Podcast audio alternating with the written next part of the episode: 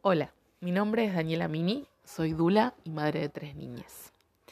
Te invito a que me sigas en mi perfil de Instagram, arroba parirás con amor, en donde comparto sentires, pensares y mucha información sobre el nacimiento, el parto y la maternidad. En este podcast, que es el primero que voy a hacer, me voy a encargar de hablar del parto vaginal después de X cesáreas. Después de pensar mucho en cómo empezar a abordar este tema, se me vino a la mente rápido una frase que se escuchó durante muchísimos años y que inclusive hoy podría ser escuchada también. Una vez cesárea, siempre cesárea. Esta frase que se acuñó hace muchos años tenía por supuesto un fundamento científico, ¿no? Estamos hablando de que las cesáreas no se realizaban como se realizan ahora. Eran incisiones mucho más grandes, verticales, y en donde realmente atravesar por las contracciones que genera un trabajo de parto podía ser muy peligroso. Con la evolución de los años y la medicina y sus investigaciones, el cambio en la incisión, la localización en la que hoy se hace, permite que por supuesto sea completamente seguro atravesar un trabajo de parto y un parto en sí. Es completamente aceptado por la enorme mayoría de los profesionales que se puede parir después de cesárea.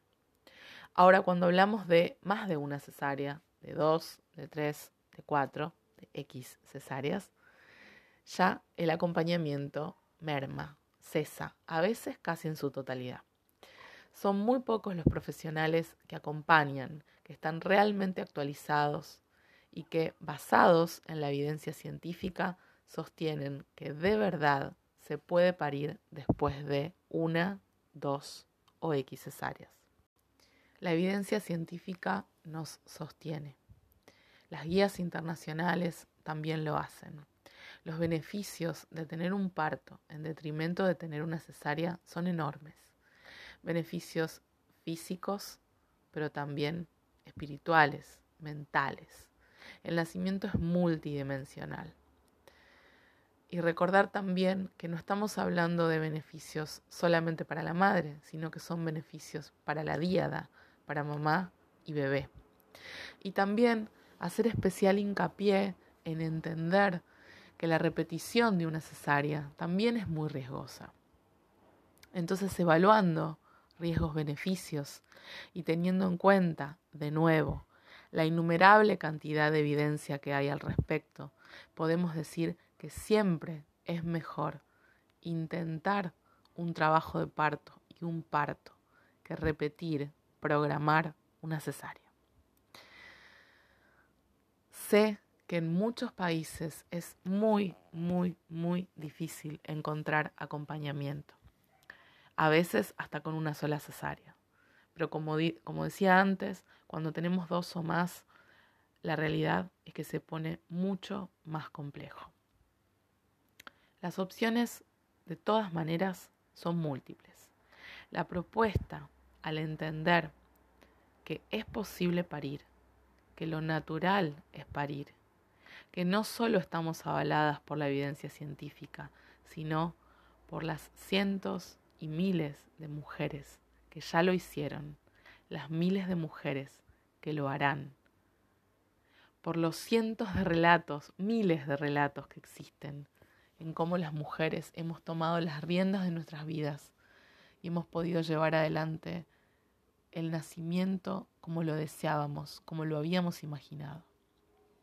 Esa evidencia, esa evidencia es la que necesitamos.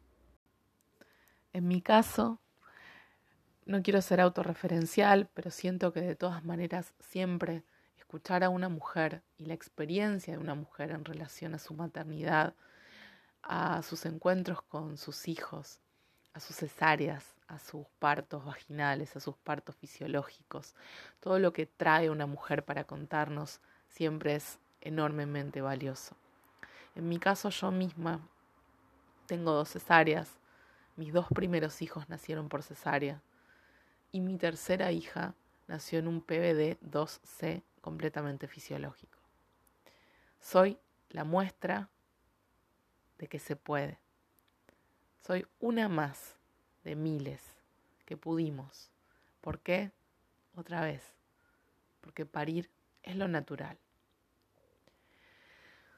Si nos ponemos a discutir luego cuáles son los miedos, cuáles son los riesgos, eso creo que es lo que más nos preocupa cuando iniciamos este camino de empoderamiento y de empezar a reflexionar en si podremos o no podremos y cómo será.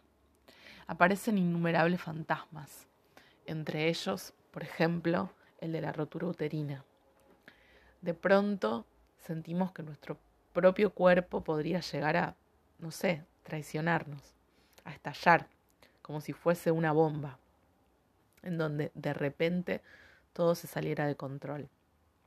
La realidad es que el riesgo de rotura uterina es tan, tan, tan bajo, tan bajo, que existe realmente un 98% de probabilidades de que no ocurra. Nuevamente, la propuesta cuando decidimos iniciar este camino hacia el parto que deseamos después de una o más cesáreas es precisamente confiar. Pero no confiar en el afuera, eso sí que no.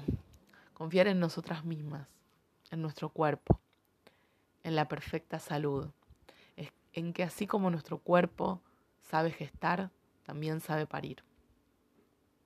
Te invito, te propongo a que si empezaste con dudas, a que si ya estás gestando y ya te están queriendo programar la cesárea y eso te intranquiliza y eso no es lo que vos deseas. O a que si no estás gestando todavía, pero ya estás queriendo empezar a buscar información, te invito a que lo hagas. Soy una muestra de que se puede, pero una sola muestra no alcanza. Somos miles y lo vuelvo a decir, nos avala la ciencia, pero sobre todo nos avalamos nosotras, las mujeres madres, las mujeres que decidimos cómo, cuándo y dónde parir. El parto es tuyo. Todos los viernes dejaré por aquí un pequeño podcast. Te invito a que me dejes un mensaje con tus sentires y pareceres o también con alguna sugerencia de temas para próximos encuentros de este estilo. Eh, por supuesto, te repito que si te interesa, me sigas en arroba parirás con amor y podamos empezar a construir tribu. Seamos soberanas, seamos las dueñas de nuestras vidas. Un beso enorme.